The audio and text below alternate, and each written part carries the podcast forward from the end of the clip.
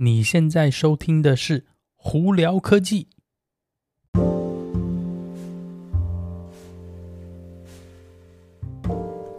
嗨，各位观众朋友，大家好，我是胡老板，欢迎来到今天的《胡聊科技》。今天美国洛杉矶时间八月二十九号星期一了，而放在这里哇，也是。好热啊！这几天真是热的半死啊！哇哇，八月已经接近尾声了，不知道大家今年的 新希望有没有那个达成很多呢？已经八个月都已经过去了。我啊，基本上应该都是没有达成了。我 anyway，我们今天来聊聊那哪些科技新闻。这上个星期那个后面哦，在星期四还星期五，我其实有一个蛮大的新闻，我们一直没跟大家分享。那这个最大的新闻，我把它留在在最后。那那在这个之前呢，我们先来聊聊苹果。那苹果最近的传闻真的是非常多嘛？音乐再下来不久以后呢，就是那个新的 iPhone 的发表会了。那里头呢，现在就有传闻说，最新的那个苹果手表会出一个 Pro 版本。那这这个 Pro 的版本手表可能在一千块钱美金起跳，非常非常贵，而且还有可能是说，在因为是新的版本关系，所以它的那个表带呢，跟之前的好像不完全百分之百共用了，所以就表示说，如如果要换新的 Pro 版本的手表的朋友们，很有可能以后表带还要再买一批哟。也是 蛮头痛的一件事情啦。好，那再来另外传闻是，苹果现阶段已经在开发全新的 M2 Pro 跟 M2 Max 还有 M2 Ultra 的晶片哦。那什么时候会发表出来呢？不确定，因为主要大家是想说，其实 M2 不 M1 Pro 跟 Pro Max 呢，还有呢 M1 Max 的晶片其实也没有太大年纪，所以可能还会需要。是我我在猜，非常有可能明年中或明后年才会出，非常有可能了。但是他们已经在。在里头开发，那现在还有甚至传闻是他们可能不会用 M2 的五纳米制程，非常可能会用三纳米制程去做这个晶片哦。但当然啊，这个都是传闻，实际上是怎么样呢？我们只有时间才会告诉你一切。那之后呢，我们也会在那个跟大家更新说，如果有任何更确切消息的话，再跟大家分享哈。那另外一个有一个在美国的朋友们呢，你如果是用 T-Mobile，并且是用 Magenta Max，这就是他们最高级的这个这个就是电话的这个方案哦。那呢，从八月三十号、三十一号开始呢，你就会免费那个可以使用 Apple TV Plus，也就是说呢，它会免费赠送 Apple TV Plus 给你，你只要是他的客户用 Magenta Max 的就可以有。永远的 Apple TV Plus 哦，所以大家可以去有兴趣的朋友去看。那么在 Apple TV Plus 呢，可能有一些大家比较没听过的这个一些影集啊或电影呢，我觉得蛮建议去看。第一个在这边英文一个英文的那个影集叫 Ted Lasso，非常非常好笑哦。那另外还里头上头还有很多那个 Tom Hanks 的那个蛮好的电影，比方说 Finch 也是一个蛮不错的电影。所以如果有在用 Apple TV 的朋友，搞不好可以去看一看哦。好。那 Snapchat 这里呢，呃，他们现在是做了一个那个 App 的更新，并且呢，让你同时可以从前置镜头跟后置镜头同时录影在同一个影片里头啊。呃，这个功能在手机上我，其实不算是很新啦，尤其 iPhone，其实几年前呢，我们就有那个跟大家介绍过一个叫做，呃，在那个叫。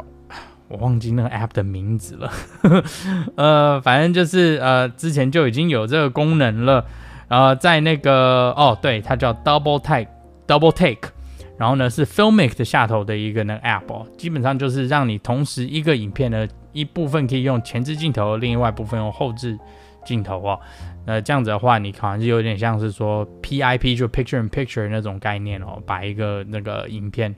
发不出来，其实对这种你如果是只有一个相呃镜头呃相机要录，比方说呃两个人的视角的话，其实是蛮好用的一个功能。那 Snapchat 呢，现在把它加到他们的 App 里面，所以有在用 Snapchat 的朋友，搞不好可以去看一看哦。好，特斯拉的新闻呢，在欧洲呢，客户大家可以下单订 Model Y。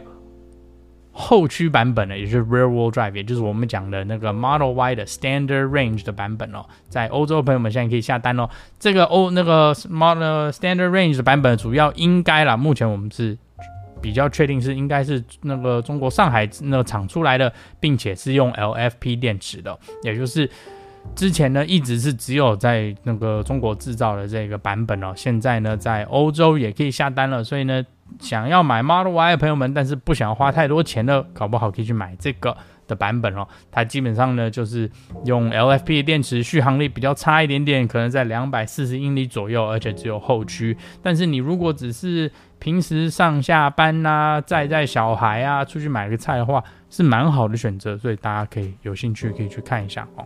好，那我们再来聊聊上礼拜，其实在这个汽车产业蛮大的一个新闻哦。其实对未来呢，这个东西的发展应该啦，应该算是好事。那是什么呢？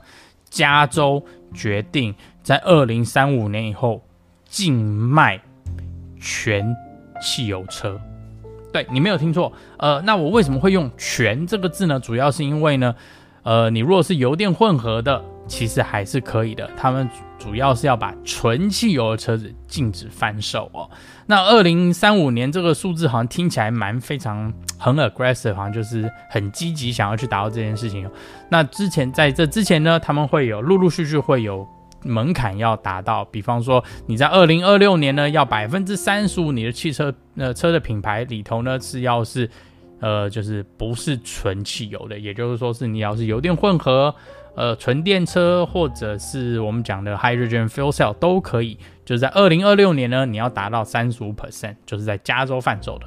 那在二零三零年呢，你要达到百分之六十八哦。所以这个数字是逐渐往上跑。那到最后呢，二零三五年你是要百分之百不可以卖纯汽油的车子。那这些对于某些汽车品牌可能是好事，可能是坏事。那整体上来说，因为现阶段呢，如果这个呃电动车的这产业陆陆续续在往那个往上那个成长的话，其实应该是可以达到，只不过有一点，我觉得有一点虚。想得太完美了，我为什么这样说？因为这个你真的可以达到这数字，我不好说。而且，并且你如果卖那么多呃电动车，但是外头的充电的这个架构如果不是说特别完善的话，其实未来对大家都是个困扰嘛。那之后这些汽油这些，比方说加油站怎么办呢？所以这个东西有没有办法达到呢？不好说，但是目前呢，加州是这个法案是过了。那因为加州过了这个法案呢，很多其他州应该也会陆陆续续参与哦。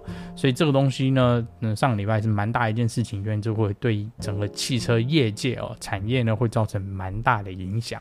那会怎么样发展呢？现在也不好说，因为我们。到二零三五年还有十三，差不多十二年，十二年十三年的时间嘛，所以还有一段路了。